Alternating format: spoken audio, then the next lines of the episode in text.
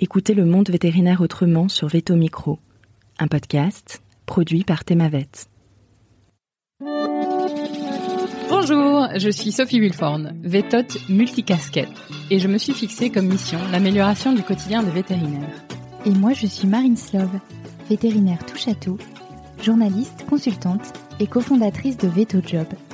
Bienvenue sur le podcast qui rend la parole aux vétérinaires. Grâce à ce média, nous pouvons enfin livrer notre regard sur la profession. Un regard qui nous est propre, même s'il diffère parfois de la version idéalisée bien ancrée dans l'imaginaire collectif. Vous entendrez ici des consoeurs et confrères, praticiens ou non, se confier sur une tranche de leur existence et interroger leur quotidien de vétérinaire. Nous avons voulu ici nous raconter tels que nous sommes, parler de notre rapport au métier bien sûr, mais aussi et avant tout de notre rapport à la vie. Ici, pas de tabou, pas de langue de bois et surtout pas de culpabilité. Vous êtes ici chez nous, mais surtout, vous êtes ici chez vous. Belle, écoute. Bonjour Elodie. Bonjour Marine. Alors, je suis super contente qu'on ait pu trouver un petit moment au cours de ce week-end de groupe de clinique euh, pour s'isoler et enregistrer ce podcast. C'est super sympa. On est en Normandie avec euh, les amis, les enfants, et là, on s'est mis dans une toute petite pièce. Alors aujourd'hui, on va parler d'un sujet original pour moi, parce que toi, c'est ton quotidien, ça va pas te sembler original, mais c'est le fait que tu vives sur une île non reliée au continent et que tu sois vétérinaire sur le continent. Oui. La tradition dans ce podcast, c'est que je présente l'invité. Ça te va? Oui, oui, ça va. tu me, tu me diras après si j'ai dit des bêtises. Alors, tu t'appelles Elodie Blini. Tu es sortie d'Alpha en 2011. On est de la même promotion, 12 petits week-ends de groupe de clinique. À ta sortie d'école, tu choisis de faire de la mixte en Bretagne. Après s'enchaînera un premier poste en canine pour te rapprocher géographiquement du golfe du Morbihan. Puis à la suite de ça, il y aura deux autres postes en canine, dont le dernier est très récent, tu nous raconteras ça. Et tu vis des choses très différentes dans ces différents postes. Mm. Parallèlement à ça, euh, tu vis avec ton mari, qui est un breton pur souche, et tu es la maman d'un petit garçon qui a bientôt 5 ans. Alors pour préparer ces entretiens, je pose toujours quelques questions par mail euh, en amont, et tes réponses m'ont surprise et m'ont même un petit peu émue. Euh, parce qu'en fait, on croit connaître le vécu professionnel de ses amis, et c'est pas franchement toujours le cas. Je m'aperçois au fil de ces podcasts que parfois euh, on parle pas vraiment des choses profondes professionnelles quand on se voit, parce qu'on se voit pas non plus tout le temps. On est dans toute la Oui. France, et du coup voilà, c'est, je suis d'autant plus contente de t'avoir à mon micro aujourd'hui. Merci, je suis contente d'être là. On y va? Oui, on y va. Alors où est-ce que tu as grandi? Alors moi, j'ai grandi dans l'Oise, euh, pas très loin de Chantilly. Alors, je suis née dans le 93 euh, à la base. Et puis Donc quand rien à voir avec la Bretagne. Ah, rien à voir, rien à voir. Euh, le lien que j'avais quand même avec la Bretagne, c'est que bah, euh, j'avais une, enfin, ma- mon grand-père avait une maison, petite maison sur l'île aux Moines, donc dans le golfe du Morbihan, et j'y allais y passer toutes mes vacances. C'était le seul endroit où on partait, parce que mes parents n'avaient pas non plus des mille et des cents, et on partait un mois à l'île aux Moines tous les étés. Donc il y a un attachement d'enfance. à Un attachement, ah ouais, très fort. Et moi, j'ai, ça fait, j'ai toujours su que je voulais faire vétérinaire. Et euh, plus les années passaient, plus je savais que je voulais aller habiter en Bretagne. Et je voulais m'occuper euh, des vaches en Bretagne. C'était vraiment mon projet. euh. C'est de ça que vient ton envie d'être vétérinaire. C'est de la Bretagne et euh, l'envie de travailler avec des vaches. Bah, mon grand-père était dans les chevaux, donc euh, j'ai beaucoup fréquenté les- le milieu du cheval. Donc euh, c'est non vraiment ce qui m'a donné envie d'être vétérinaire. J'avoue, c'est le musée vivant du cheval à Chantilly, la Ah, salle marrant, vétérinaire où je passais des heures parce qu'on allait souvent là-bas et Ah au oui. château de Chantilly avec, enfin voilà, donc comme c'est les écuries qui sont juste en face. Et cette salle me fascinait avec les, les- les planches d'anatomie, euh, les, les trucs dans les bocaux. euh, Ça te dégoûtait pas du ah, tout pas du tout. Ah non, j'adorais ça. Et donc ça m'a fascinée et assez vite euh, est venue l'envie de, de faire vétérinaire. Et c'est au cours de mes études, quand je me suis dit vers quoi est-ce que je veux m'orienter, je savais que je voulais pas travailler dans le milieu du cheval, même si j'adore les chevaux. Et ça, tu, tu sais pourquoi? Euh, parce que j'ai fait mes stages euh, chez des vétérinaires équins euh, bah, vraiment purs et euh, j'ai pas trop aimé le, le rapport avec le cheval euh, qu'ils avaient en fait. voilà. Donc le cheval d'entraînement, le cheval de. Ouais, le cheval de bas, c'était ouais. du cheval de course, quoi. Voilà, c'était du cheval de course et euh, je me sentais pas, euh, voilà, je me sentais pas à ma place. euh. et puis bon, après, mon, mon grand-père juste a aussi beaucoup fait pour pas que je tombe dans le, enfin, que j'attrape le virus du cheval. C'est ce qu'il me disait surtout, n'attrape jamais le virus du cheval. Euh, J'ai tellement vu de filles qui se détournaient de leur carrière pour faire du cheval. voilà. Donc, euh, Donc tu mets le cheval de côté, mais ah, pour je mets autant, le cheval de euh, côté, mais par contre, euh, voilà, l'envie de d'être vétérinaire au sens large du terme, c'était vraiment, ouais, c'était moi. Je voyais pas ce que je pouvais faire d'autre, même si on a beaucoup essayé de m'en dissuader. Euh, enfin, Pourquoi on a essayé de t'en dissuader bah, beaucoup de, tout, tout le monde disait oh là là, c'est beaucoup trop dur, euh, t'arriveras jamais. euh. et puis bah j'ai. Parce que t'es passé par la voie classique du concours euh, A. Euh, alors je suis passée par la voie classique du concours A, mais j'ai très très mal vécu ma prépa et pourtant euh, j'étais très scolaire au, au lycée. C'est pour ça que je me suis dit bah c'est bon, ça va aller. euh. Je m'étais bien renseignée et puis bah je suis arrivée au moment où on est passé de la prépa veto à la prépa BCPST avec beaucoup de maths, beaucoup de physique, beaucoup de chimie. Je détestais ça. Et euh, j'ai très très très très mal vécu ma, ma classe préparatoire, vraiment. Ça a été ça a été très dur. J'ai j'ai ouais, quand même je me suis accrochée les deux ans parce que je pense que c'est dans mon caractère de justement de dire ouais ouais de dire bah je vais c'est pas une raison c'est pas parce que euh, on me dit que je vais pas y arriver que que je vais pas y arriver. Mais bon, j'ai eu euh, des grosses, euh, des grosses déconvenues, des gens qui n'ont pas du tout été gentils, des profs qui ont vraiment pas Mhm. été gentils du tout, du tout, du tout. Et euh, ça a été très dur. Donc tu fais deux ans, du coup? Je fais deux ans, je finis admissible au concours, donc j'étais super contente. Euh, dernière admissible, D'accord. donc j'étais beaucoup moins contente. Et en fait, euh, je me suis arrachée aux oraux, mais j'ai été bon assez nulle quand même. Et euh, si ça avait été dans une année normale, je l'aurais eu. Sauf que c'était dans l'année, ouais. où il y avait que 180 places. Ouais. Et je me suis dit, je peux pas repartir un an, vivre un an comme ça, je pouvais pas. Donc je suis partie à la fac, euh, concours B. Et, euh, et là, bah, par contre, voilà, je me suis détendue. euh, je m'étais même trouvé un autre objectif qu'être veto.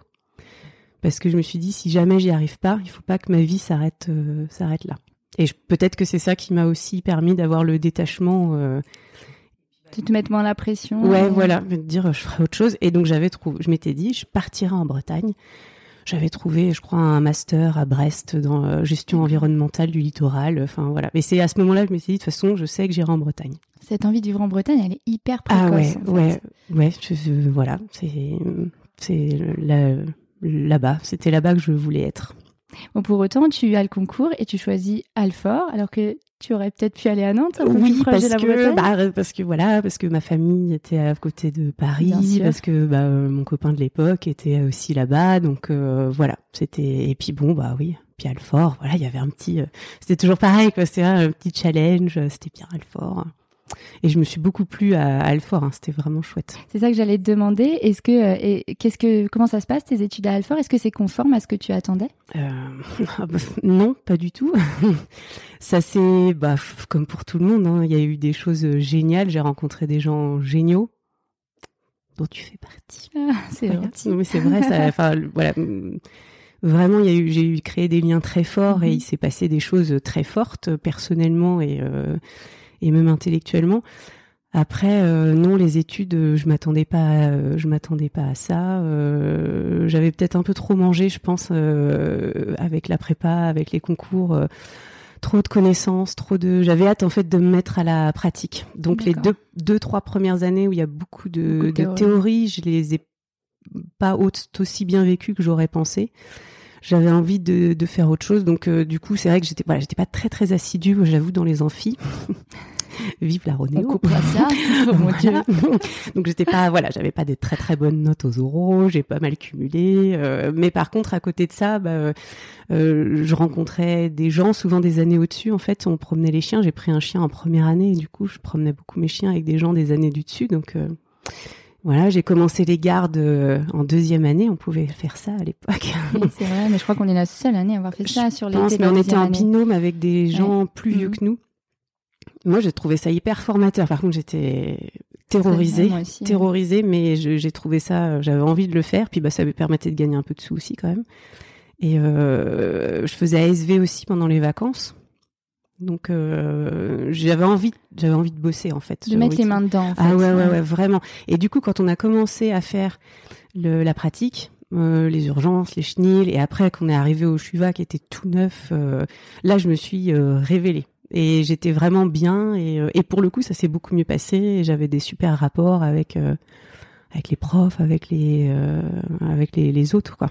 Donc humainement, tu t'y trouves ton compte même au début où la théorie, ça te. Voilà, bah, au début, c'était un peu difficile. Au début, ouais, vraiment les deux premières années, euh, voilà, faut. Puis, puis bah, c'est un changement de vie complet, quoi. Hein, donc, euh... mais bon, il y avait un esprit quand même euh, familial. Euh, c'était soudé, je trouve. On était quand même euh, corporatiste. Mais c'est vrai, Ouais, bah, bien sûr, bien sûr. ouais. Mm. Ouais, vraiment. Euh, alors après, avec ses avantages et ses inconvénients, mais euh, enfin, moi, j'ai trouvé quand même que ça aidait et que ça nous faisait tenir. euh, et puis voilà, il y avait toute une histoire. Enfin, l'accueil, j'ai trouvé ça euh, génial, quoi. Ça, de de- d'être inclus dans quelque chose euh, qui est très créé très vieux, quoi. Beaucoup d'histoires, euh, Ouais. beaucoup de, de bon, beaucoup d'attentes aussi. donc Quelque chose qui s'inscrit dans la continuité sur du long terme, en Oui, fait. Ouais, c'est Une ça. espèce de Vraiment, transmission. une transmission et vraiment le fait, de- je trouve, d'intégrer une famille. Alors, euh, du coup, après, bah voilà, faut voir aussi euh, comment gérer le côté personnel. euh, parce que moi, du coup, bah, enfin, j'avais personne qui était veto dans ma, fa- personne qui était veto ni du milieu agricole ni tout ça. Moi, dans ma famille, c'était, j'étais un peu le, enfin, à, à part, quoi. Donc, bah, faut aussi ab- progressivement un peu abandonner ses anciens amis, son, enfin, tu vois, et intégrer un, un nouveau, une nouvelle famille. Mais donc j'ai mis du temps aussi à trouver euh, dans la promo les gens avec qui ça, ça allait matcher. Mm. Parce que nous, c'est ça, en fait, on, on s'est rencontrés vraiment en fin de deuxième année, je pense, Ouais, début de ça. troisième. Ça. Ouais. Ouais, Donc il y a quand même deux ans où ça a été compliqué. Je, je puis moi, après c'est ma nature aussi. Moi, je suis pas. je pense que je, Il je faut un peu tombe. de temps pour. euh, Ouais, bah oui, oui. Et puis je, je, je me. Enfin, je me juge beaucoup. Je me compare beaucoup. je me sens toujours un peu euh, euh, à l'écart. euh. T'as mis du temps à apprendre à avoir confiance, Ouais. finalement. Ouais. Ouais, ouais, ouais. Puis vraiment avec. euh, je me rappelle en deuxième année euh, vraiment des fois où j'ai voilà j'étais euh, j'étais pas bien quoi. hein. je prenais des antidépresseurs et tout de manière pas pas bien du tout quoi. Ah oui, Ah oui, vraiment. oui, d'accord, ok. Ah Quand ouais, tu dis pas eu- bien, il y a eu vraiment des périodes difficiles au début de tes études, Ouais. quoi. Ouais, ouais, ouais, ouais. Bah oui, parce que c'est ça, c'est, euh, je pense, on a, on a cravaché, cravaché, on s'est, on est un peu sorti de soi-même euh, une, fois qu'on arrive euh, dans les études. Et c'est un truc qu'on attendait depuis tellement longtemps. Et puis bah, C'est trois ans où tu t'oublies complètement. En fait, Ah ouais. de la prépa, même le concours euh, par la fac, c'est compliqué. bah ouais, et où, où des fois t'as des sur, enfin moi j'avais des sursauts où je sais que, enfin, genre le week-end c'était très compliqué de travailler. Je, j'arrivais pas à travailler chez moi le week-end. J'étais interne la semaine et euh, et, euh, et je culpabilisais à fond. Hmm. Je euh, à mort. Je voyais mes les, les, les gens qui étaient avec moi qui bossaient euh, comme des tarés et qui, enfin, et qui étaient super bons en fait. euh. Et je me disais où est-ce que j'ai atterri? Je mérite pas ma place en fait. Oui, donc en fait, il y a un syndrome de l'imposteur qui se Ah met en ouais. place Ah mais complètement. et du coup, finalement, te paralyse un peu. Ouais. Voilà. Et qui a duré quand je suis arrivée à l'école où finalement bah parce qu'on se retrouve aussi avec le même type de personnes même si c'est quand même Hmm. un peu plus hétéroclite et avec aussi cette euh, voilà cette euh, ce sentiment d'être euh, voilà de de- de- d'être parmi des euh, on a de la chance hein, quand même une élite. une élite ouais. euh, et puis une voilà une tradition euh, pas pas défaillir et puis tout ça. Et c'est la pratique qui, en deux, troisième année, finit par te révéler. bah moi c'est c'était ça de toute façon j'attendais que ça et c'est vrai que c'est du coup maintenant c'est vraiment ça je me vois pas faire autre chose Ouais, c'est super chouette. pratiquer toucher les animaux Et du coup, à la fin de tes études, comment tu vas choisir ton premier poste? Bah en fait, je l'ai pas vraiment, enfin, je l'ai pas vraiment choisi. Euh, alors au départ, en fait, c'est ma vie personnelle qui s'est imbriquée un peu dans ma vie professionnelle, comme. C'est souvent le cas. hein. Mais euh, quand j'arrive en dernière année, donc euh, j'avais choisi la spécialisation en rural, toujours en me disant, je veux, moi de toute façon, je veux travailler en Bretagne. En Bretagne, il y a des vaches. Si je fais de la rurale, je suis sûre de trouver un poste euh, n'importe où où je veux en Bretagne. Voilà, c'était vraiment mon, truc. Donc je fais ma dernière année en rural et donc à l'époque j'étais avec quelqu'un depuis longtemps. Ça se passait pas très bien, mais je voulais y croire quand même. Et lui, il voulait rester en, à Paris. Donc j'avais prévu de faire l'internat en ruminant à Alfort, en me disant au moins, euh, je continue de faire de la vache, euh, mais je reste à, Paris. Et puis bah, il s'est trouvé que euh, voilà, la vie a fait que j'ai rencontré mon mari à ce moment-là. breton. Que tu connaissais déjà. Que je connaissais, en fait, on était amis d'enfance et on s'était perdu de vue. Ça faisait 15 ans qu'on faisait que de se croiser, et que, alors que j'allais tout le temps là-bas, avec lui, il y était tout le temps. Et... Donc là, tu parles de l'île aux moines. Voilà. Et, euh, et, on a fini par se recroiser bah, l'été, euh, l'été de ma dernière année d'études, quoi, l'été de ma thèse. Et, euh, et là, voilà, il y a eu un truc, il y a eu un, il y a eu un truc. Je me suis réalignée euh, pour autant parce que rester à Paris, c'était un crève-cœur, vraiment. Je le faisais parce que je, voilà, toujours pareil pour euh, essayer de plaire à tout le monde, essayer de, voilà. Et euh, c'était vraiment un crève-cœur. Et euh, là, le fait de me dire c'est bon, je pars, je quitte tout, je, je largue tout, je repars et je vais enfin vivre ce que, voilà, ce que je suis prête à vivre. Et donc, euh, donc je suis pas, alors je suis vraiment, j'étais complètement naïve. Alors je me suis dit, oh, de toute façon, je vais pas trouver du boulot avant deux, trois mois. Il va falloir que je fasse plein de, plein d'entretiens d'embauche. Ça me stressait un peu. Et du coup, j'ai contacté un de mes maîtres de stage parce que j'avais fait un stage dans le Finistère en lui disant, euh, oui, alors si tu, si, t'entends quelqu'un euh, qui, qui a un poste, euh, donc mon copain m'a dit qu'il me suivait partout en Bretagne pourvu que ce soit au bord de la mer.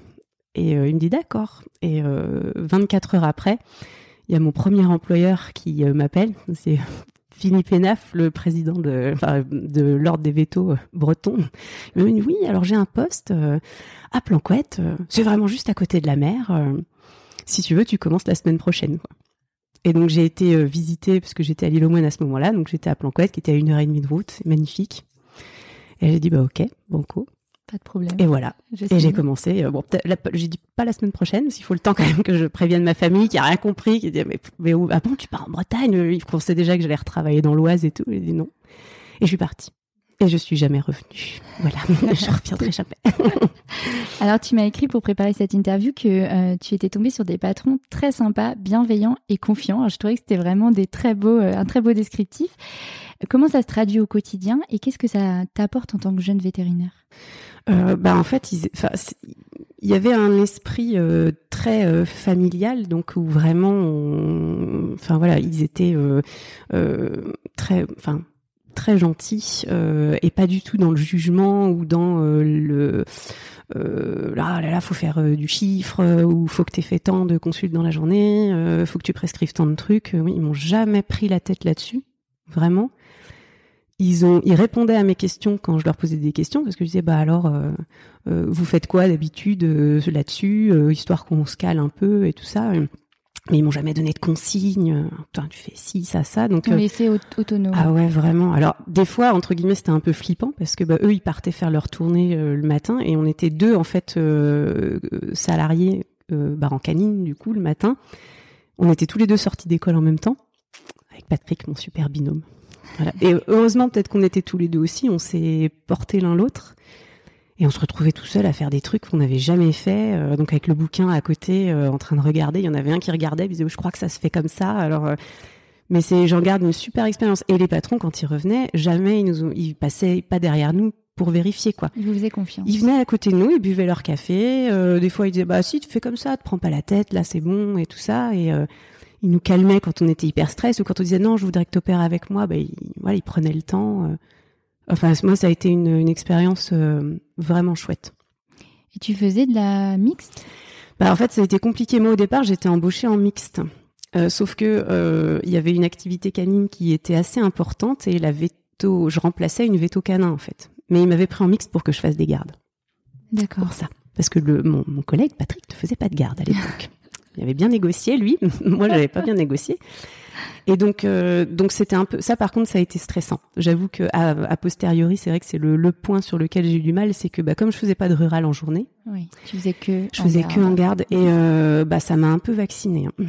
Ouais, ouais. ça c'est très dur. Il y a beaucoup de vétos, mais parfois c'est l'inverse. Hein. C'est des vétos ruraux qui font que de la canine en garde, et c'est vrai que globalement tout le monde dit que c'est assez stressant. Ah bah c'est hyper stressant parce que en plus les gens ils te connaissent pas. Donc euh, moi les éleveurs ils me connaissaient pas. Mm. C'est qui celle-là? On l'a jamais vue. Mm. Donc confiance un peu abaissée. Oh bah oui, oui. Et alors bah moi bah bon, moi déjà qui ai tendance à douter de moi. voilà. Le seul point qui m'a fait tenir et qui a justement été, enfin, qui a fait que ça s'est bien passé et que j'ai quand même tenu trois ans et demi, c'est que j'avais des super patrons qui étaient toujours en renfort et à chaque fois que je les ai appelés, ils sont venus. Personne t'a envoyé promener. Non. Euh, alors que je voyais, enfin, je, je, savais bien que ça les embêtait. Je savais que, mais ils m'ont jamais fait une réflexion. Ils m'ont jamais dit, écoute, t'abuses.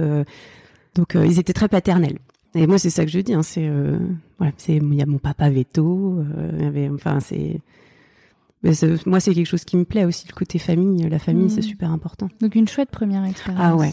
Mais en fait, je, et il m'avait demandé de m'associer avec eux. D'accord. Ouais. Mais bah, c'était encore trop loin de l'île aux moines. du golfe du Morbihan, il fallait se rapprocher. Bah, mon mari, il a pas très bien vécu ces années-là. Puis lui, il partait en mer. euh, Enfin, il était Oui, sur donc les ton ferries. mari est marin. Voilà. Voilà. Donc lui, il partait sur les ferries. Alors, il partait pas. c'était 15 jours. Mais pour nous, c'était euh, beaucoup trop long. et euh, on voulait pas de cette vie-là. On voulait euh, vraiment être tout le temps ensemble. Et lui, il voulait se rapprocher de, de chez lui. Et voilà. Donc, au bout de trois ans et pas demi. plu euh, dans les côtes d'Armor. C'était pas assez maritime. D'accord. Voilà. Pour la parisienne que je suis, c'est. Bah, pour le breton qu'il est, c'était pas. Ah oui, voilà, c'était trop rural. Je Voilà. comprends. Moi, j'étais, j'adore cet endroit. Je, je pense que, enfin, c'était vraiment, je, je me, je me plaisais bien là-bas. Donc, on a décidé de, c'est là que donc j'ai donné ma démission de cet endroit avec ces gens que j'aimais et avec euh, le boulot. Bon, après, je faisais plus que de la canine euh, et encore de la rurale un peu en garde quand même. Et, euh, et donc là, effectivement, donc j'ai donné ma démission et j'ai trouvé. euh, j'avais au début, je m'étais même dit bon, bah, on, on va partir. J'avais postulé pour un poste à Nouméa. Ah oui. Ah ouais, on s'était dit allez, on va partir un an à Nouméa. Et j'avais bien. été prise et tout. Enfin, euh, et puis sauf que là, euh, coup de téléphone parce que j'avais envoyé des CV euh, d'une super clinique juste à côté de Vannes. voilà, très belle sur le papier. Alors moi, j'avais regardé le site internet. J'avais dit mais jamais je pourrais travailler là-bas parce que c'est ça trop en jette un moi. peu quoi. Voilà. ça en jette. Toujours le syndrome de l'imposteur. Ah ben complètement. Donc et donc quand ils m'ont appelé, je oh bah ouais, génial. Donc euh, on part dans le golfe du Morbihan et puis euh, bah, je signe là-bas en collaborateur libéral, donc dans une clinique en 100% canine et qui faisait du 24-24. Vous ne vivez pas à- l'île aux moines. Pour l'instant, vous vivez. Sur, on a pris une location sur, euh, sur le continent. On n'était même pas sûr de vouloir habiter sur l'île aux moines à la base, parce que moi ça me faisait un peu peur. euh, pas forcément l'insularité, c'était plus le fait de me retrouver un peu isolée dans, au milieu de la famille, de, mon mari, parce que voilà, on, on plaisante en disant qu'ils sont un peu tous cousins, mais c'est vrai, ils se connaissent tous euh, depuis euh, depuis des voilà des, des générations. Et comment ça se passe euh, quand tu euh, arrives dans cette clinique? Alors ça a été très bizarre parce que euh, bon, euh, j'ai j'ai eu l'impression de me retrouver un peu euh, en, au service de, de, de médecine ou de chirurgie à Alfort.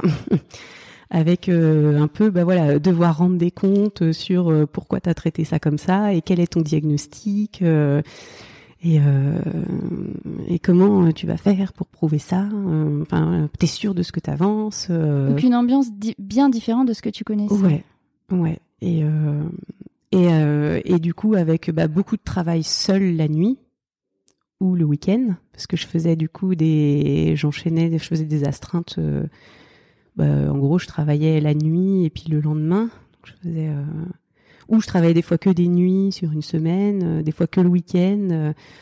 donc du coup, bah, les gens, je les voyais pas régulièrement. pareil, les clients, ils me connaissaient pas trop. C'était un peu compliqué. Je, je suivais pas mes cas. Et quand je transmettais, on changeait mes traitements ou on me tenait pas au courant. Enfin, c'était un peu bizarre. Pas beaucoup de confiance au Non. sein de l'équipe. Ah non, vraiment pas. Non. Donc euh, ça, ça a été assez difficile à vivre et j'ai vraiment perdu confiance en moi en un an et demi de temps. Et c'est vraiment, pour le coup, je suis retombée. J'ai eu l'impression de retomber en fait comme au début de mes études veto. Comme quoi, hein, bon, c'est très euh, personnel. Hein, et comme quoi, on, c'est là qu'on se rend compte aussi de ses forces et de ses faiblesses. Mais euh, comme quoi, moi, effectivement, si euh, voilà, si on me met trop la pression, je, je me décompose quoi. D'accord. Et je me suis décomposée, vraiment. Donc là, un état euh, psychique qui est pas top. Quoi. Ah, pas, pas top du tout. Non, non, vraiment. Puis j'étais fatiguée. En fait, aussi, le fait de travailler beaucoup de nuit, ça décale. Et Oui, on n'arrive pas à- je trouve qu'on n'arrive pas à récupérer pareil. Parce que tu faisais combien de nuits par semaine? Bah, je faisais deux, trois nuits par semaine. Ouais, ce qui est énorme. Bah, en fait, sur le papier, je me suis dit, oh, en fait, sur le papier, ça m'avait été vendu en disant, tu travailles deux jours et deux nuits par semaine. Donc, euh, ça va, c'est comme si tu faisais un, un 80% temps en salarié, blablabla. Et, euh, et en fait, pas du tout, c'est pas du tout pareil. c'est pas du tout pareil. Et puis c'était un week-end de garde sur trois. euh, et euh, ouais, c'était avec des bah du coup des grosses des grosses urgences quoi, beaucoup de beaucoup de cas, beaucoup de chirurgie en urgence. Donc ça Et, use en fait. Ah ouais ouais ouais, ça use, ça stresse. Mm. Euh, et c'est pas ultra euh, euh, quand t'es tout seul en plus c'est pas encore je pense que quand t'es intégré quand il y a euh, euh, il y a on est plein dans le même bateau parce que je veux dire Oui, bien tu sûr. te retrouves la nuit à 2 3 ou tout ça mais quand t'es tout seul t'es vraiment face à ton face à tes cas de merde quoi et euh, t'as l'impression d'avoir que ça donc c'est pas du tout satisfaisant et euh, il y a beaucoup de trucs qui foirent. euh, Enfin, et quand euh, quand les animaux ils meurent derrière ou que les gens sont pas contents parce que euh, ils étaient dans le stress, ils ont pas bien compris comme on t'a dit, puis qu'après les patrons reviennent derrière. en disant, oui, alors le monsieur était pas content du tout euh, de la façon Mm. dont t'as. Il y a un gars qui m'a pris la tête pour un goéland une fois euh, parce qu'il m'a déposé un goéland qu'il avait trouvé et euh, j'avais essayé de soigner le, le- la- cette pauvre bête qui avait dû se, je pense, s'électrocuter sur un sur un fil, il avait des grosses Ouais. brûlures. Et euh, parce qu'il était pas si mal. Puis après, j'ai fini par l'euthanasier parce que c'était trop compliqué et puis qu'en plus, il était pas très sympathique, il était agressif. Essayait de se faire bouffer à chaque fois. Je dis bon, ça, Pas d'instinct c'est un goéland, Et, euh, et le monsieur était venu se plaindre à mes patrons euh, qui m'avaient convoqué en disant oui, euh, alors le monsieur, donc il trouvait que on- on- tu donnais l'impression de pas avoir envie de t'occuper de l'oiseau. euh, voilà, euh, bon, enfin bref, euh, c'était que des trucs comme ça. Ça te tirait sur la confiance en soi. Ah bah oui. Énormément. Ouais, bah, Mm. et, et du coup, j'ai tout, tout le bénéfice des trois ans et demi que j'avais eu dans la première clinique où j'étais j'étais bien, les clients ils m'aimaient bien en plus. Enfin, il y avait un, vraiment un vrai truc qui s'était passé. Ah bah là, tout est tout est reparti. Et je me suis presque retrouvée comme au début de mes études, avant justement ce côté révélation, pratique et tout, où je disais, mais en fait, euh, pff, je sers à rien. euh, J'y arrive pas. euh, Est-ce que c'est vraiment ce que je veux faire? C'est quand même dur. euh, voilà. Tu remets tout en question en fait. Ouais. Ouais. Pour une ambiance qui est pas au top et en Mm. plus pour ces gardes qui te tirent dessus. Ouais, bah c'est ça le travail de nuit seul. Hum, Ouais. ouais, Mais c'est marrant parce qu'il y a un épisode d'Hélène Létard qui fait euh, des urgences à domicile et euh, elle a une analyse euh, hyper intéressante de dire que c'est pas le même métier euh, les gardes de nuit que Mm. la journée Mm. et qu'en fait euh, c'est hyper compliqué euh, de d'enchaîner les deux parce qu'en fait tu rentres pas te coucher le lendemain matin. C'est ça. Et, euh, et enfin, j'ai vraiment trouvé son analyse dans cet épisode intéressante. De, et elle, elle dit que peut-être la solution à ce problème de garde, que les vétos veulent plus faire les gardes, etc., Oui. c'est d'essayer d'envisager euh, les choses sous le- l'angle que ce sont deux métiers différents, Oui. en fait. Je pense aussi que les gardes de nuit deviennent de plus en plus compliquées. Euh, aussi parce que les, attentes des clients sont pas les mêmes euh, et que on te on te demande d'être disponible vraiment euh, tout le temps. Enfin moi je vois même là en garde de nuit, il y a des gens qui appellent parce qu'ils disent bon non mais je veux qu'il soit vu soir parce que de toute façon demain je travaille, j'ai pas le temps. Et il y a ça aussi qui vient se rajouter en plus du travail de nuit qui est effectivement les gens paniquent plus vite, on est plus angoissé, les animaux aussi. Hein, ils n'arrivent pas à dormir, alors ils t'appellent parce qu'ils n'arrivent pas à dormir deux Bien fois, sûr. trois fois. Donc tu dis venez, mais ils savent pas s'ils veulent venir, et puis il faut qu'ils trouvent quelqu'un pour les emmener. Alors tout ça c'est très, euh, bah ouais, euh, je, pense qu'effectivement il y a un, la, la garde de nuit c'est plus les gardes de nuit maintenant sont plus qu'elles étaient il y a euh, il y a 20 ou Bien 30 sûr. ans où effectivement bah, les gens appelaient il faut que je vous l'amène tout de suite parce que c'est ultra urgent c'est voilà c'était une question de vie ou de mort là maintenant ça devient du c'est autre chose quoi. Ça, ça devient un peu du, du, du social euh, en même temps. Donc euh, quand t'as ça plus euh, ta journée plus tu sais que le lendemain tu vas avoir euh, toute la journée et, et moi je sais qu'il y a des fois où j'ai des gens au téléphone et où je, le- en plus moi j'a- j'arrive pas à, à couper court. Donc et où euh, je suis euh, peut-être un peu trop gentille trop trop à l'écoute mais je trouve que c'est important aussi d'être à l'écoute des gens. Il y a des gens qui ont enfin il y a pe- personne qui leur répond. Ils disent j'ai appelé trois vétos personne me répond personne veut venir. Et on sent une détresse quand même chez certaines personnes. Et euh, mais sauf qu'après quand je dis oui mais madame je, je travaille demain. Et et ils entendent pas quoi. Ils sont dans leur euh, dans leur Mhm. truc quoi.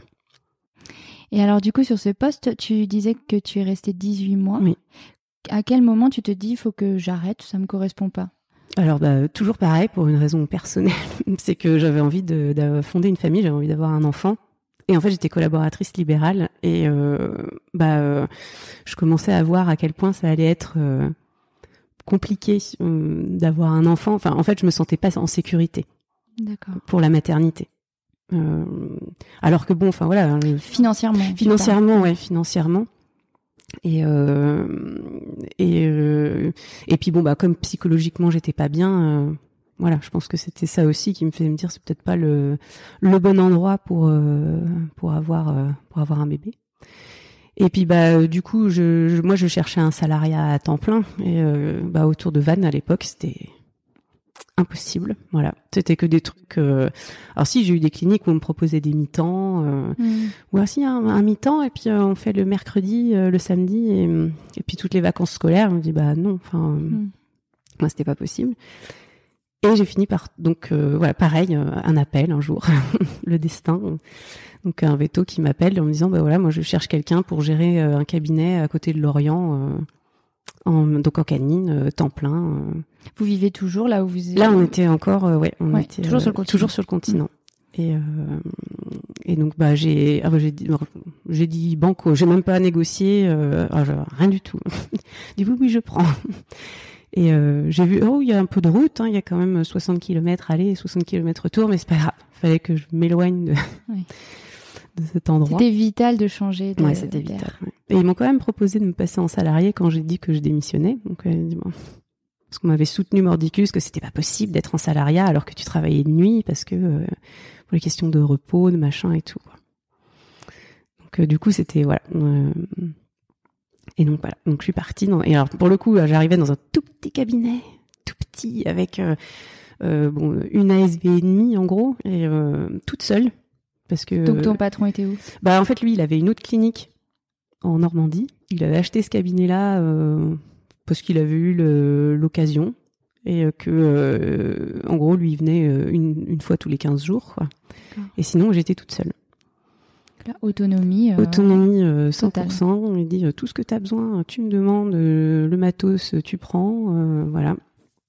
Et, et puis bah, là, du coup, j'ai remis les mains dans le, dans le cambouis et, et je voyais les gens. Et je suivais mes cas et je faisais ce que je voulais et c'était. Tu retrouves de la sérénité professionnelle à ce moment-là. Oui. Donc c'était pas facile de travailler seul euh, parce qu'il y a des moments où on bloque un peu sur euh, sur les cas où on se sent quand même un peu démuni, surtout quand on n'a pas non plus euh, énormément d'expérience. Mais ça s'est ça s'est bien passé. Et alors à quel moment ça vient ce, ce moment où vous vous dites on va aller vivre sur l'île Oman Eh ben au moment en fait où au moment où on, on a eu l'occasion d'avoir un terrain pour reconstruire notre maison parce que sinon on n'avait pas les moyens d'acheter quelque chose euh, déjà construit ou euh, oui parce que ce qu'on disait euh, hier soir c'est que c'est la commune la plus chère de toute la Bretagne. Actuellement ouais. Alors ça l'était pas encore à l'époque mais ça commençait déjà un peu à enfin voilà c'était ou alors il aurait fallu qu'on fasse des choix de vie différents. Il aurait fallu que mon mari parte en mer beaucoup plus loin en Afrique par exemple pour gagner plein d'argent qui nous aurait permis de voilà mm. rénover une maison et tout ça. Mais voilà, nous, c'était pas notre envie euh, du moment. D'accord. Donc on a eu cette occasion-là et là on s'est dit allez, on y va. Et puis bah aussi parce que voilà, on y allait souvent et, et que euh, on se disait bah, c'est quand même trop bête euh, de pas de pas y vivre. Et est-ce qu'au moment où vous discutez de ça, tu mesures pleinement les, les contraintes personnelles et professionnelles que ça va engendrer? Non. Non. Pas du tout t'es porté par ce ah projet. Ouais. puis bon, c'est pas si loin. Euh, et puis euh, et puis vraiment, ça, voilà, ça, non, ça me faisait pas peur du tout. Et puis bah ça c'est quand même pas si mal goupillé que ça. Alors l'avantage c'est que dans le cabinet où j'étais, on était organisé en système de garde. Et ça, c'est vraiment super. À Lorient, il y a un très bon système de garde euh, avec, euh, je crois, une vingtaine de cliniques. Donc t'as pas beaucoup de garde. Donc t'as pas beaucoup de garde. Alors après, effectivement, quand tu fais ta garde, euh, bah t'es t'es bien bien occupé. Mais bon, ça revient pas très souvent. Et euh, moi, je trouve ça bien. Franchement, c'était, enfin, il y avait une, il y avait quand même une entente qui était bien. On se transmettait bien les cas. Quasiment tout le monde jouait le jeu. Et euh, bon, je sais qu'il y avait des gens qui ne le vivaient pas très bien d'avoir des gardes très très chargés, mais euh, moi, enfin voilà, finalement, je préférais ça euh, plutôt que d'être euh, de garde un soir par semaine et d'être dérangé que zéro fois ou une fois. Je préférais être de garde une fois par mois et puis bien faire ma nuit de garde et puis après voilà, c'était fait quoi. Ça, pour toi, c'est un point de stabilité qui fait que tu prends la décision d'aller de, de pouvoir vivre à l'île Oui. aux Moines parce que ce côté-là est, est relativement géré. Bah voilà, parce que c'est pas trop, ça m'éloigne pas trop de chez moi, euh, parce que bah du coup moi pour faire les gardes, euh, moi, j'étais obligée de de pas dormir chez moi. Bien Je peux sûr. pas, euh. Donc c'est toujours un peu ce qui me bloque à l'heure actuelle. Donc Oui, t'es obligé de dormir sur le continent. je suis obligée de dormir sur le continent. Voilà. Est-ce que tu peux décrire un petit peu euh, l'île aux Moines pour euh, nos auditeurs qui ne connaissent pas forcément? Oh bah alors l'île aux Moines, c'est la plus grande des îles du, du golfe du Morbihan. Donc c'est une commune, comme l'île d'Arles, sa, sa petite sœur qui est à côté. Euh, c'est une île qui est pas très éloignée. hein. Il y a 500 mètres euh, entre le- l'île et le continent. Cinq Donc, minutes de bateau. Ça fait peu 5 près. minutes de bateau. Et on a de la chance quand même d'avoir des navettes régulièrement, toutes les demi-heures. Pour l'instant, on espère De que ça va durer de 7h à 19h45 en hiver. Donc euh, c'est quand même vraiment bien. Euh, après, bah, quand on fait un métier euh, qui finit tard, c'est un peu stressant. Voilà. Et je vais te demander, du coup, à Lorient 60 km, Ouais. ta dernière consultation est à quelle heure? Bah, en fait, euh, normalement, on essayait de s'arranger avec euh, mes super assistantes pour que je finisse, je puisse être partie à, à 19h, quoi. Euh, 18h45. Mais bon, bah, ça arrivait des fois, les gens qui se présentent à 18h45, euh, 50, euh, bah, parce que euh, il y a une urgence ou, euh, ou parce que la journée a été horrible et qu'on a pris du retard et tout ça, et où je partais euh, bah, plus tard. Donc, euh, Donc ça arrive que tu loupes le bateau. ah ouais, plusieurs fois. Et alors là, qu'est-ce que tu fais? Euh, bah déjà, je pleure en arrivant. je pleure. Et, euh, et après, bah, j'appelle des gens qui peuvent venir me chercher. Donc, euh, j'avais une, une liste de personnes à contacter en cas de en cas de, de, de ratage de bateau. Mais sauf que souvent, en plus, je ratais le bateau parce que bah donc euh, bon, euh, il y avait de la pluie, il y avait du vent, c'était la tempête. Donc, il faut faire se lever dans la nuit euh, quelqu'un qui vient te chercher. euh. donc, même s'il y a que 500 mètres et que 5 minutes, bah Donc quelqu'un, tu- c'est ça, c'est ton mari? Bah non, parce que mon mari, on a un, un tout petit bateau, mais lui, il l'utilise pour aller au travail. Donc il est pas au port, son bateau, il est sur un mouillage au sud de l'île. Donc euh, donc c'était voilà, il pouvait. Et puis en plus il y a le bébé, Oui, c'est parce ça. qu'entre temps il y a eu un petit bébé quand même. Donc le mari était à la On maison avec pas le petit à 20 bébé. heures le bébé sur le Non. bateau, quoi. Après, bah, quand il a été un peu plus grand, euh, trois ans, des fois ça arrivait quoi. On prenait le bateau d'une cousine qui était sur le, le port et puis ils venaient me chercher tous les deux, euh, tout mignons avec leur veste de car. Mais bon, c'est, on peut pas lui demander trop souvent quand même quoi. Donc c'était des amis. euh, Ouais, des amis, des amis de, de, de mes parents, enfin euh, voilà, euh, voilà, des gens qui ont un bateau sur le port, quoi, et qui sont disponibles. C'est une contrainte quand même euh, Ah improbable Ah pour ouais, toute non, mais- personne qui n'a jamais. Non, mais c'est horrible. Franchement, c'était la gênance euh, totale, quoi. Donc euh, voilà, je me confondais en excuses. euh, et, euh, mais- et après, bon, il y avait aussi les, les passeurs qui étaient gentils comme tout et qui des fois m'attendaient un tout petit peu ou faisaient oui. un aller juste pour moi. Ah, Ça faut pas que je le dise trop parce que sinon ils vont se faire taper sur les doigts par leur patron. Mais Tu pouvais passer un petit coup de fil et ils décalaient le, le bateau. J'avais Ouais, leur numéro, je disais, je vais arriver avec 5 minutes de retard. Ils disaient, T'inquiète, euh, je passe et puis je te repasserai s'il faut. euh. Ouais, ça c'était cool. Mais c'est après, c'est ça aussi la vie sur les îles. C'est en fait, on se fait tout un monde. Ouais, on se fait Mm. tout un monde parce qu'on se dit, oh là là, comment c'est compliqué et tout. Puis en fait, euh, il y a, y a du lien entre les gens. Et je pense que c'est ça qui me plaît aussi. Tout comme ce qui me plaît dans le métier de veto, c'est la, finalement, c'est le relationnel euh, avec les animaux et puis euh, aussi avec les gens quand même. Et sur, sur, sur les îles, c'est ça, quoi. C'est oui. de l'entraide, tout le monde se connaît, tout le monde se dit bonjour. Mais du coup, j'ai essayé de m'imaginer un petit peu pour préparer cet entretien de toutes les contraintes que ça pouvait euh, être de, de vivre sur une île. Mm. D'ailleurs, c'est très amusant. Je raconte cette petite anecdote, c'est qu'on avait, on avait, on voulait faire une raclette pour ce week-end et il fallait transporter un, un appareil à raclette et tu nous as répondu oui, oui, moi, il n'y a pas de problème, mais c'est vrai que sur le bateau, c'est compliqué. Et là, je pense qu'on s'est tous dit ah oui, non, c'est vrai, sur le bateau, c'est, on va faire autrement. Et en fait, je pense qu'on se rend pas forcément compte. Mm. Alors, euh, euh, tu, tu as parlé donc de l'histoire de- des horaires de consultation, Mm. mais après, comment on meuble une maison euh, sur une petite île comme ça? Euh, ben, on va dans un magasin qui te dit euh, on vous livre tout à domicile. Oui, mais j'habite sur les moines. Ah, bah euh, du coup on vous laisse ça sur la cale. Donc euh, C'est quoi sur laquelle là, sur la cale du de- de- du port euh, sur le qui est sur sur, sur le Juste continent. devant quoi. le. Ouais, d'accord. Voilà. Donc et après, bah, c'est toi qui dois aller le chercher. Sauf qu'il y a la, la barge pour passer les gros, les meubles, les gros trucs. C'est que le matin, en semaine. Donc faut s'arranger, faut poser sa, sa demi-journée et puis attendre euh, d'être livré. On passait sur la, la barge et puis bah ramener ça à la maison après, sachant qu'on n'a pas de Il n'y a pas voiture. de voiture sur l'île. Il y en a quelques-unes quand même. Mais non, nous, on n'a pas de voiture.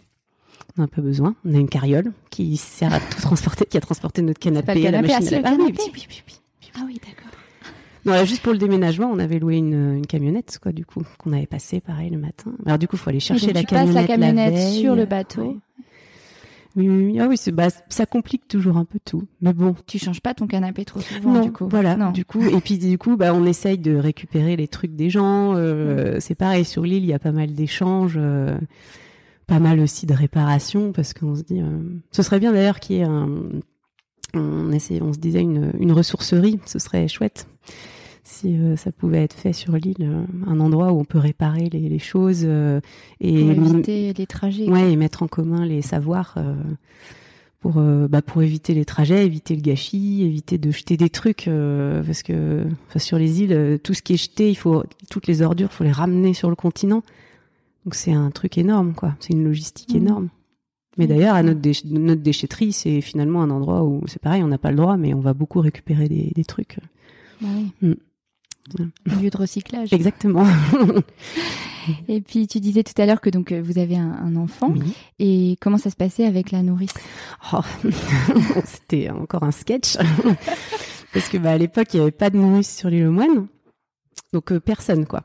Donc, euh, du coup, bah, on avait Parce que vous êtes combien d'habitants à l'année? Euh, 613, 618. C'est vraiment ouais. pas beaucoup. Non, c'est pas beaucoup. 5000 en été, avec Ah, toutes les résidences secondaires qui sont ouvertes et tout. Je dis 5000, euh, voire peut-être même plus maintenant. Il y a beaucoup de Airbnb et tout ça. Mais euh, oui, ça fait 600 habitants. ouais. Donc pas beaucoup. Et puis sur ces 600 habitants, 90 personnes qui sont en situation de grande dépendance, donc des personnes très âgées. Donc voilà. Qui ont toujours vécu là. Qui ont toujours vécu là, ouais, qui sont toujours chez eux. euh. donc euh, du coup, ouais, ça fait pas beaucoup en jeunes actifs. euh. Oui, donc les nourrices, forcément, il n'y a, Bah, y y a pas le marché. Et puis nous, on est arrivé à une époque où il n'y avait pas d'enfants, pas de jeunes, en- de petits bébés. Là maintenant, il y en a plus. Donc, du coup, il y a une MAM qui s'est ouverte depuis Super. deux ans. Ça, c'est Et génial. Vous en avez pas profité. Et non, non, non, nous, euh, voilà. Donc du coup, bah, je, je- j'étais avec ma poussette ou mon porte-bébé, euh, avec mon petit bébé en plein hiver parce que bah, j'ai un bébé de d'automne, donc donc euh, début février euh, avec la poussette euh, sur le bateau le matin. Euh, Je partais à 7 heures. Euh, 7 heures, euh, ouais, 7h05 de la maison pour prendre le bateau de 7h30. Fait que je descends à pied jusqu'au port avec la poussette, passe la poussette dans le bateau. Après, je vais jusqu'à ma voiture avec la poussette. Je dépose le bébé donc, à, la, à la nourrice et je vais travailler avec mon tire-lait, bien sûr. Évidemment, Évidemment, bien sûr. pour tirer mon lait en arrivant au boulot. Enfin, c'était, C'était sport. ouais. Mais heureusement que mon mari, du coup, pouvait le récupérer le soir et s'en occuper parce que, Oui. bah, sinon, je sais pas comment on aurait fait. Et vous avez une école maintenant? Et il y a une école, ah bah oui, oui, oui, bien sûr. Il y a une école sur les Qui va à l'école sur l'île au Ah moins. ouais. Ah bah notre vie a changé depuis qu'il va à l'école. C'est quand même beaucoup plus pratique. Oui, d'accord. Je le dépose à l'école avant d'aller prendre le bateau. Quoi qu'il y ait encore le centre aéré ou quand on était venu cet été, euh, Ah, ça c'est un grand problème ça. heureusement grâce aux passeurs, il restait sur le bateau. Mais oui, bah ouais. Enfin, ça c'est. euh, Mais c'est pareil. Le centre aéré, ils veulent pas nous les prendre le midi parce qu'ils veulent. pas- Enfin, il y a pas assez d'enfants pour payer quelqu'un pour s'en occuper le midi. Donc c'est très pratique quand on travaille en fait. Euh, Voilà. Ouais. Donc ça c'est pareil. Va falloir qu'on bataille là-dessus. Pour les, les, les gens actifs, quoi, c'est c'est pas c'est pas évident. Quoi. Ouais, je comprends bien. Donc, euh, Euh, pour tout ce qui est euh, de vos loisirs, votre vie sociale, comment ça se passe? Euh, bah, Alors la vie sociale sur une île se centre quand même beaucoup sur les bistrots. faut quand même le reconnaître. Il y a quand euh, même des bistrots il doit y avoir 11 licences 4, je crois, sur l'île aux Moines pour 600 habitants. C'est quand Pas même- mal. Ah, c'est quand même pas mal. Non, je plaisante, mais c'est vrai que c'est, bah, des, on se retrouve hein, dans, dans les lieux comme ça. Donc avec Euh, des gens de votre âge. avec euh, oh en fait c'est un gros mélange générationnel hein. on est amis avec moi je suis amie enfin on est amis avec des, des gens qui ont l'âge de nos parents euh, des, des voilà on a des copains aussi hein, mais c'est pas toujours euh, facile d'avoir que ça colle au niveau des plannings et tout donc euh, ça se mélange pas mal et les enfants c'est pareil du coup ils sont à l'école euh, bah, de la mat- de la maternelle de la très petite section jusqu'en CM2 ils sont dans la même classe avec la même institutrice Ah oui, tout est mélangé Ouais, du coup. tout est mélangé. Donc il y a voilà, tout le monde est tout le monde est ensemble. Euh, donc bon et puis bah après nous c'est vrai qu'en termes de loisirs on a essentiellement des loisirs nature maritime maritime bon mon mari pêche moi je, je, vais courir je promène mes chiens oui, le cinéma n'est pas une option de toute façon. Non, non. Alors il y a une association qui diffuse des films quand même, mais bon, c'est des films un peu d'auteur. Alors pas, pas toujours très envie d'aller les voir. donc, euh, mais bon, on essaye de, voilà, on essaye. Il y a des, il y a des associations sportives quand même, donc on fait du sport euh, avec d'autres personnes. Euh, voilà, c'est. C'est un mode de vie. C'est un mode de vie, ouais. Là, on a parlé des contraintes, mais je suppose qu'il y a aussi plein de belles choses. Alors, c'est quoi les choses qui te font dire, pour rien au monde, j'échangerai cette vie-là? Euh, bah, alors le cadre. Euh, moi, où que d'où que je parte, euh, en deux minutes, je vois la mer et les couleurs et, et les oiseaux dans le jardin.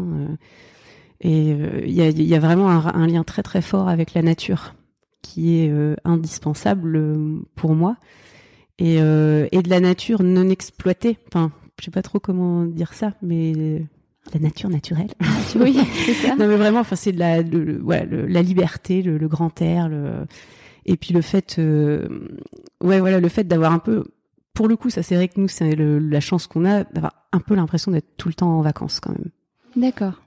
Bah oui, parce que dès qu'il fait un peu beau, zen, ah ouais. un peu Bah cool, oui. un peu calme. bah moi mes week-ends, enfin. oh, pas- mais quand il fait beau, par exemple, euh, bah, je vais aller à la plage, euh, on va faire un pique-nique sur la plage, euh, puis après on va se balader euh, à la côte. euh. donc, euh, enfin, c'est les vacances, quoi. Je dis le lendemain, euh, j'ai les pieds dans l'eau comme ça, et puis le lendemain, je sais que je vais aller au boulot, mais c'est pas grave, quoi. Je suis bien. Quand on a préparé cette interview, euh, tu expliquais que cette charge logistique, plus cette euh, charge compassionnelle importante, euh, qui fait partie de toi, tu l'as dit, tu es très à l'écoute de tes clients, c'était extrêmement énergivore et que tu avais besoin de faire le vide et que c'était une des raisons pour lesquelles tu appréciais vivre à l'île aux moines, c'était ce- ce- ce- cette manière de recharger les batteries.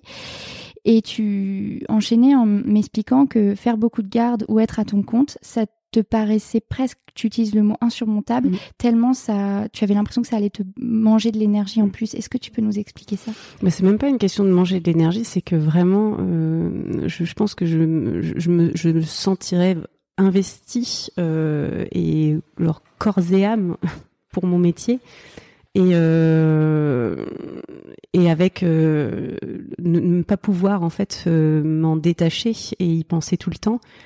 Et euh, là, c'était l'avantage euh, finalement depuis que je suis sur l'île aux moines, j'arrive à faire ça. J'arrive en fait, à, je, je, je suis dans ma voiture, je prends le bateau, je pense plus au boulot. Tu coupes. Parce que sinon, j'y pense tout le temps. Euh, je pense, bah, et j'y arrive maintenant. Alors après, il y a peut-être aussi les années, l'expérience et tout, mais le fait de d'être tout le temps au taquet et les gardes dans un sens, en fait, euh, moi, j'arrive pas quand je suis de garde, euh, j'arrive pas à vivre normalement. En fait, je suis comme ça.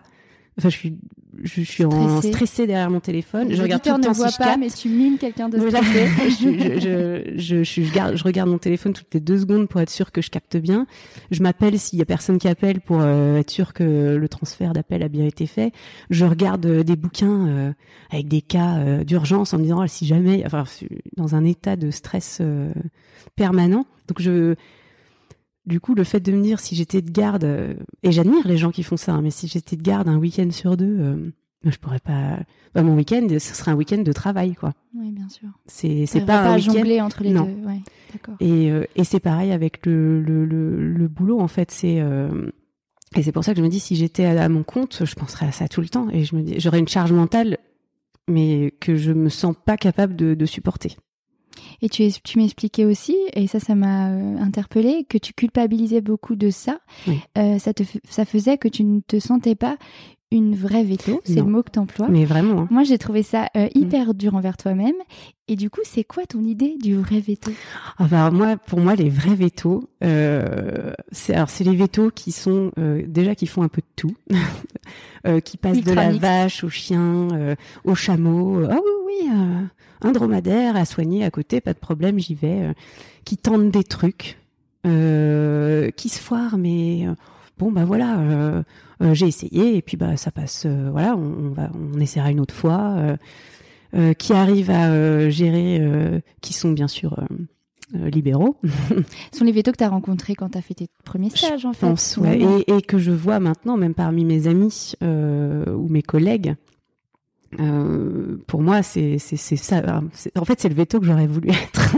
et des fois, quand on me dit ah t'es veto, et en, même temps, il y a aussi pas mal de gens quand je dis je suis veto, ils me disent ah t'es mais tu soignes euh, les vaches ou tu soignes que les chiens? Alors je dis bah je soigne que les chiens, mais j'aime bien, c'est vachement bien. Euh, ouais ouais. Donc euh, je me sens un peu ouais, je me sens un peu. Puis des fois je me dis ah Pierre, la fille elle fait un soir de garde par mois, déjà ça la stresse. Alors qu'il y a des gars ils sont, enfin des gars des filles d'ailleurs, je dis des gars des filles, hein, c'est pas, mais il y a des des qui sont de garde deux trois fois par semaine et ouais, c'est des gens que j'admire beaucoup. Et oui, je m'en veux de pas faire ça. C'est fou ça. C'est encore un syndrome de l'imposteur. Ben, Alors ce qui est très marrant, c'est que à notre micro avec Sophie, on a aussi des vétos ruraux et eux ils nous mhm. disent que ce sont des vétos bouses, que c'est le parent pauvre de la médecine vétérinaire. Donc en fait, on peut, on, est tous le véto bouse de quelqu'un. voilà, c'est ça. c'est ça, exactement.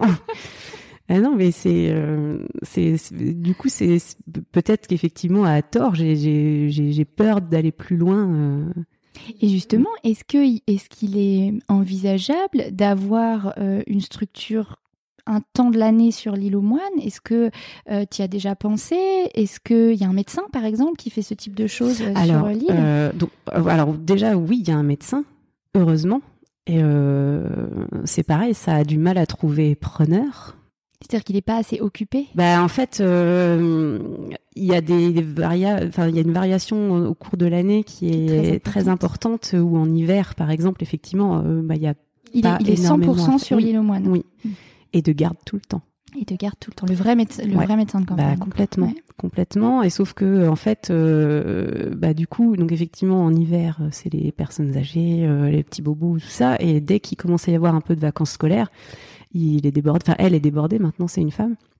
Elle est, elle est appelée tout le temps. Euh, et puis bon, et puis voilà, comme on dit, ça change aussi quoi. On appelle le médecin maintenant parce qu'on a mal au ventre euh, à 23 heures euh, le soir. on peut pas attendre on, le On appelle le veto quand le chien a mal au ventre à 23 exact. Alors du coup, c'est aussi pour ça que moi, j'aimerais bien faire quelque chose sur l'île aux moines parce que ah, ça ferait partie d'un quelque chose de pour la communauté. Et je trouve que ce serait un réel service parce que pour le coup, moi j'ai vu avec mes chiens comment c'était. Avoir un animal sur une île, c'est compliqué quand il va pas bien et quand tu veux le faire soigner. Parce que bon, il y en a qui, enfin, il y en a qui sont pas soignés. Euh, mais euh... et même aussi peut-être pour l'alimentation, même le, le, ah bah oui, vous transportez les sacs de croquettes. Bah ouais, c'est ça, c'est ça. oui. Euh, donc, euh, donc, donc voilà, donc effectivement, ce serait super qu'il puisse y avoir euh, une petite antenne euh, veto sur l'île. Donc il, te euh, faudra un, il faudra un local. J'en avais parlé à la mairie qui est plus, qui est hyper à fond là-dessus, même s'ils se rendent pas bien compte de des contraintes en fait que ça imposerait. Au début, il m'avait dit ah bah oui, tu peux pourrais partager ton le local de la de l'ostéo. Et l'ostéo n'est pas très contente de commencer à partager? Vous savez, les ah, chiens font pipi, les chats font caca. Donc euh, voilà. Donc, en fait, ils réalisent pas. C'est mignon, ouais. Ils réalisent pas. Même pour l'évacuation des, des, des, déchets, et tout ça, ils réalisent pas du tout les, les contraintes. Donc moi, déjà, juste penser à ça, donc euh, bah, déjà ça, ça, ça me bloque. Et puis, euh, et puis après, outre ça, c'est aussi le fait, justement, comme je suis juste à côté de mon domicile, cette, toujours cette peur un peu de me laisser envahir et de me faire appeler euh, voilà à 21h30 par des gens dont le chien a mangé du sable et qui est en train de vomir et il faut y aller alors que tu es chez toi que tu as fini ta journée et que tu es voilà, je ça me bloque ça. Et en termes de temps et économiquement, de toute façon, ça ne pourrait être, euh, à ton avis, qu'une antenne, euh, peut-être plus euh, mm. sur la partie estivale que sur la partie hiver. Mm, mm. et donc, il faudrait que tu aies de toute façon une activité de vétérinaire sur le continent en complément. Ça. Et de toute façon, même, je pense, de manière personnelle, pour pouvoir bah, pas être de garde tout le temps, quoi. Oui. juste ça, juste pour la continuité de soins il faudrait quand même qu'il y ait une structure euh, à côté euh, qui puisse elle être intégrée dans un système euh, pour que ce soit pas trop contraignant, parce que sinon, euh, je gagnerais pas ma vie et je, je serais tout le temps en au boulot, quoi. Oui, c'est ça. Mm. Donc c'est quelque chose qui est dans un coin de ta tête. Et aujourd'hui, t'as Oui. pas trouvé le- la manière de le faire, Non. mais ça reste dans un coin de ta tête. Ah oui, oui, ouais, bah oui, oui, parce que déjà, ça m'embêterait que ce soit quelqu'un d'autre qui le fasse. Pour le coup, je serais vexée. et euh, Mais y a-t-il seulement un autre vétérinaire sur l'île? Bah, ah, non, non. non, mais il y en aura une a- a priori bientôt.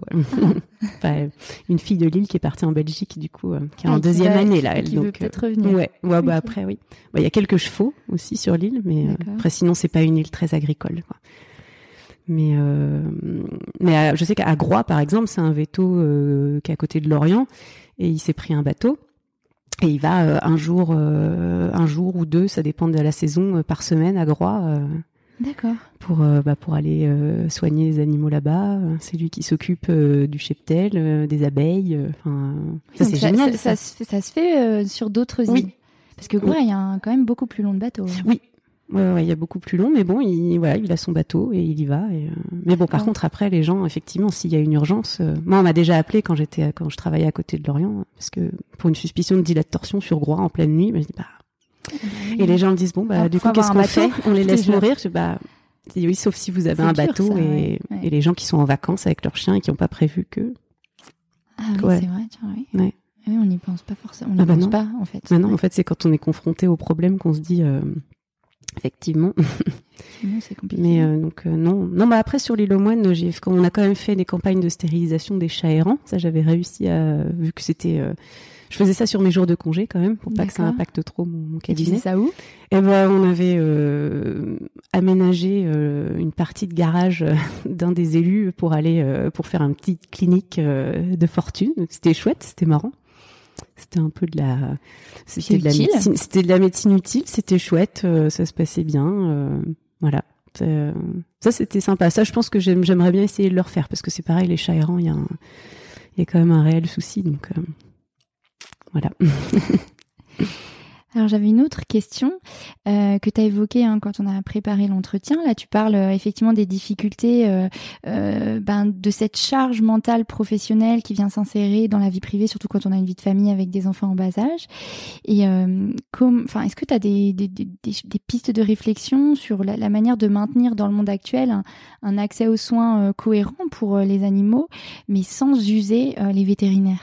Bah, moi, dans un premier temps, euh, le fait de se rassembler, je pense que c'est important, et de s'organiser et de se répartir le, boulot, parce que on, a tous, je pense, cette envie de garder aussi quand même notre vie personnelle, mais de bien faire notre métier. Et le problème, c'est que bah, les gens qui se disent les gens qui se disent je fais pas assez bien mon boulot parce que je suis fatiguée, parce que j'ai trop de charge mentale et tout, bah, progressivement ils sont usés et ils arrêtent.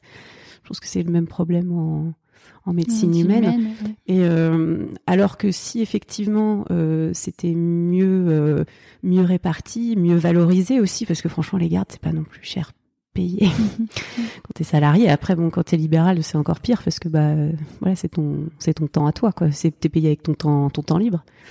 Et mais du coup, si tout ça, ça on regagnait quelque chose, peut-être qu'effectivement, ce serait plus plus plus simple d'organiser. Qu'il y ait des centres de soins, je trouve.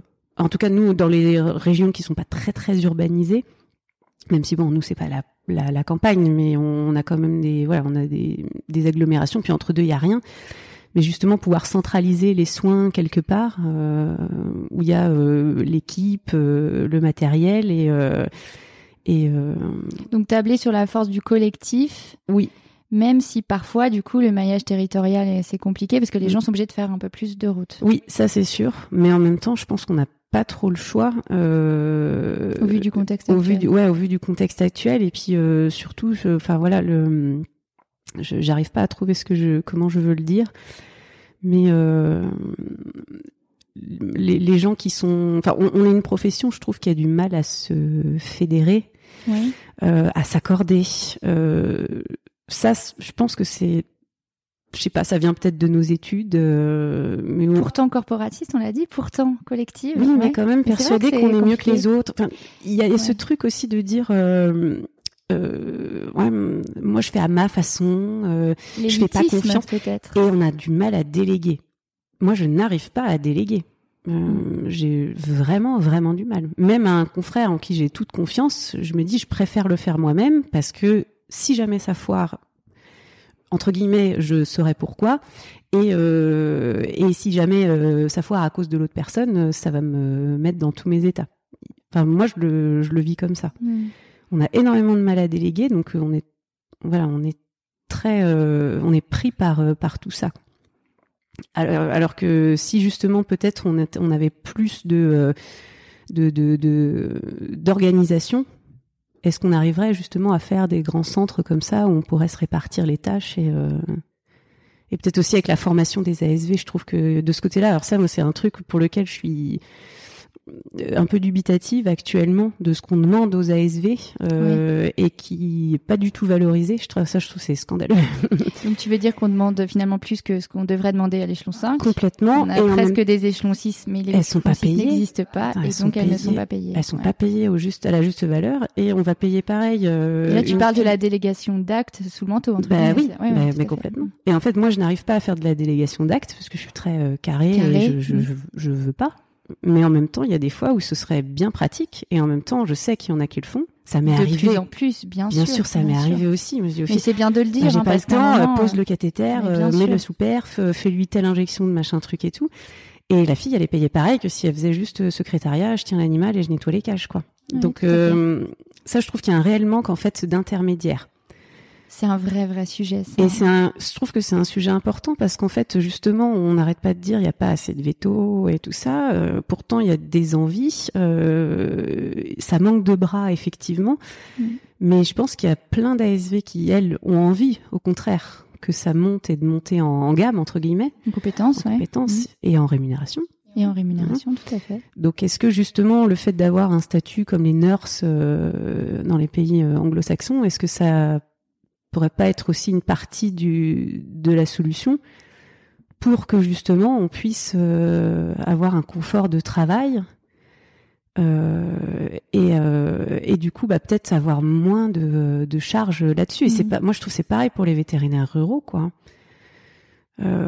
parce que là, moi dans ma tête, les vétérinaires ruraux, ils font, ils font de tout quoi. Ils font du suivi d'élevage jusqu'au, jusqu'au, jusqu'à la, la perf de la, de la vache en fièvre de lait. euh, alors qu'il y a des choses qui pourraient peut-être être euh, déléguées euh, sous meilleur contrôle que ça ne l'est actuellement, je trouve, euh, aux agriculteurs. Ouais, ouais. Non, mais c'est vrai, c'est une vraie piste de réflexion. Je suis assez d'accord avec ça. Bah euh, ouais, moi je, je, je pense qu'il va falloir qu'on vienne à, à, en, à en discuter parce que parce qu'on va pas, euh, enfin voilà, on va pas pouvoir euh, non plus euh, garder ce côté un peu élitiste. Il y a que moi qui ai le droit de toucher, Euh, mais en même temps, par contre, il y a des trucs où ça nous dérange pas de, de déléguer parce que bah moi je vois, je m'intéresse beaucoup au comportement. Et alors le comportement. euh, alors, les comportementalistes, ça fleure de partout, euh, non veto, mais les comportementalistes veto, bah, c'est des grands courants de pensée, personne n'arrive à s'accorder, personne n'est d'accord. Euh, voilà, je, je trouve que bon, voilà, ça, il y aurait tellement de choses à Harmoniser à ou- harmoniser, ouais. Ou s'inspirer de, de, de- des autres et être moins dans le, la confrontation, Voilà. peut-être. Ouais, être plus, euh, être plus confraternel, peut-être. Mm. Je- ce, serait, ce serait pas mal. Bah oui, je, je pense ça, ça, ça nous aiderait et euh, ça améliorerait aussi peut-être notre relation avec les avec les clients qui je trouve de enfin voilà a tendance des fois un peu à perdre en En fluidité. ouais en fluidité ouais. Mm. J'ai une question que je pose à peu près à tout le monde. Euh, Qu'est-ce que tu donnerais comme euh, conseil à des jeunes vétos euh, qui vont sortir de l'école ou qui sont prochainement en train de sortir de l'école ou à des vétérinaires qui auraient envie de faire passer, comme tu as pu le faire, un projet de vie juste avant le projet professionnel? Bah alors déjà que vraiment il faut s'entourer des bonnes personnes et que à un moment si on se sent pas bien c'est pas forcément de notre faute. Euh, qu'il faut aussi voir que on, voilà on est un, un métier qui est très prenant et euh, on a des contacts pas pas toujours euh, euh, fluides avec euh, nos collègues ou tout ça. Et je pense que si on se sent pas bien à un moment, il faut, faut pas hésiter à, à changer Euh, en tout cas, pas se dire que c'est parce qu'on n'est pas bien et parce qu'on n'est pas bon et parce qu'on c'est notre faute. Pas toujours se dire que c'est de sa faute. Et euh, je, je, pense que c'est difficile pour le pour notre métier euh, parce qu'on a un métier passion et que souvent on fait ça parce que c'était toujours ce qu'on avait rêvé de faire et on se rend compte que bah c'est pas ça qui reste. Après c'est la vie enfin c'est notre vie c'est les gens qu'on aime et que euh, euh, je, pense que si on n'est pas bien dans sa vie personnelle on peut pas être bien dans sa vie professionnelle ça c'est sûr. Et euh, la vie professionnelle ça nous donne des compétences ça nous donne un but intellectuellement c'est vrai que c'est satisfaisant. Donc moi c'est ce que je dis c'est mon métier il, il me nourrit parce que bah effectivement déjà il me nourrit financièrement, mais il me nourrit intellectuellement. Il me donne envie d'aller faire des choses, d'apprendre des choses. Mais ce qui me fait vraiment vibrer et ce qui me fait me lever tous les matins et respirer et profiter de la vie, c'est ma famille, c'est c'est ma vie personnelle et et l'île aux moines. Et l'île aux moines et la la, la ouais la, la, la, nature quoi, le, le, le, lien le lien vrai. Euh. Et ça c'est quelque chose qui se qui doit enfin qui se privilégie, on, on le privilégie parce qu'on a vite fait d'être emporté par plein d'autres choses euh, et, euh, et, de passer à côté de ça et de se réveiller bah, effectivement parce que on a un drame personnel ou parce que euh, à un moment on n'en peut plus nous on craque et faut trouver une espèce de d'endroit où on peut se ressourcer en fait. Ouais. Ça peut être sa famille, ça peut être un lieu, oui. ça peut être. Bah, on gère tous différemment ça, mm. mais je pense qu'effectivement se dire il faut arriver à ouais voilà à avoir effectivement sa sa petite bulle de décompression. Exactement. Et où on dit ça, hop, le boulot, il s'en va. Il y a, il y a plus, je suis plus veto, je suis juste moi. Et c'est, c'est difficile parce qu'on a été justement euh, formé à vraiment à tout donner et à, à tout mettre, euh, tous nos espoirs, toutes nos attentes dans ce métier qui est génial, qui a vraiment pers il y a pas beaucoup de gens qui arrivent à le faire. Euh, et en fait, euh, bah voilà, on a, il faut sortir de ça sortir de ça et euh, revenir sur du concret, sur du réel. Euh, pas toujours facile. Pas toujours facile. Mm, non. Qu'est-ce qu'on peut te souhaiter pour la suite? Je sais qu'on on, l'a évoqué rapidement au début. Tu as, tu as trouvé un nouveau poste Oui. plus près. Tu n'es plus à 60 km. Voilà, je suis à 15 Voilà. km maintenant. Comment ça se passe et qu'est-ce qu'on peut te souhaiter pour la suite? Bah ça se passe bien. Je suis contente euh, parce que bah, je rentre plutôt le soir. Combien de kilomètres du coup? 15 km, donc euh, moi, je peux rentrer au bateau de 19h. Tu vas moins rater. Je mange avec mon fils le soir. Et ça, c'est super. Euh, ben, on va me souhaiter euh, d'arriver à faire ma à trouver ma place euh, parce que c'est pareil humainement moi c'est ce qui est le plus important c'est d'arriver humainement à trouver ma place et à trouver ma place aussi bah, par rapport à, à Lille voir comment est-ce que je vais pouvoir peut-être apporter quelque chose mais surtout quand même effectivement en, gardant euh, la place euh, voilà dans dans mon cœur dans mon dans ma disponibilité pour euh, pour ma famille, pour mon petit jardin. Voilà, l'équilibre. Équilibre. Ouais. Est-ce qu'on a oublié quelque chose? Est-ce qu'il y a quelque chose que tu aurais envie d'ajouter? Vraiment, je suis persuadée que le, le, le, le fait de l'entraide, la, simplicité, l'entraide et, et l'harmonisation au sein des, des vétos, je la sens pas actuellement et je pense qu'elle mériterait à être, euh, à être cultivée, quoi, à être encouragée. Bon, et ben, ce sera le, le- le joli euh, espoir de la fin. Je te remercie Elodie, j'ai passé un super moment. C'était vraiment à ton image hyper doux. Mm. Je te remercie. mignonne. Bah, merci à toi de faire tout ça et c'est ce qu'on disait euh, euh, juste avant de commencer, mais qu'on on se dit toujours qu'on n'a rien de vraiment intéressant à raconter. Mais quand on écoute les podcasts des autres, on se dit oh là là, donc, Oui, il parce que des Je précise qu'Elodie, comme tous les autres, m'avait dit qu'elle, ce serait pas intéressant et qu'elle avait rien à raconter. Mais, Mais, ouais. tous les vétos racontent ça et pourtant ces podcasts sont écoutés des milliers et des milliers de fois. Donc c'est bien que on a envie de s'inspirer des expériences de nos confrères et de nos concerts. Ouais. à bientôt Elodie. À bientôt. Si vous avez aimé cet épisode, n'hésitez pas à le partager à vos amis, à vos collègues, à tous les vétérinaires que ça peut intéresser et ou à lui laisser 5 étoiles. Ça aide vraiment ce podcast à se faire connaître et à se développer. Il me reste à vous souhaiter une très belle journée et surtout prenez soin de vous de votre famille, de vos collègues et de vos patients.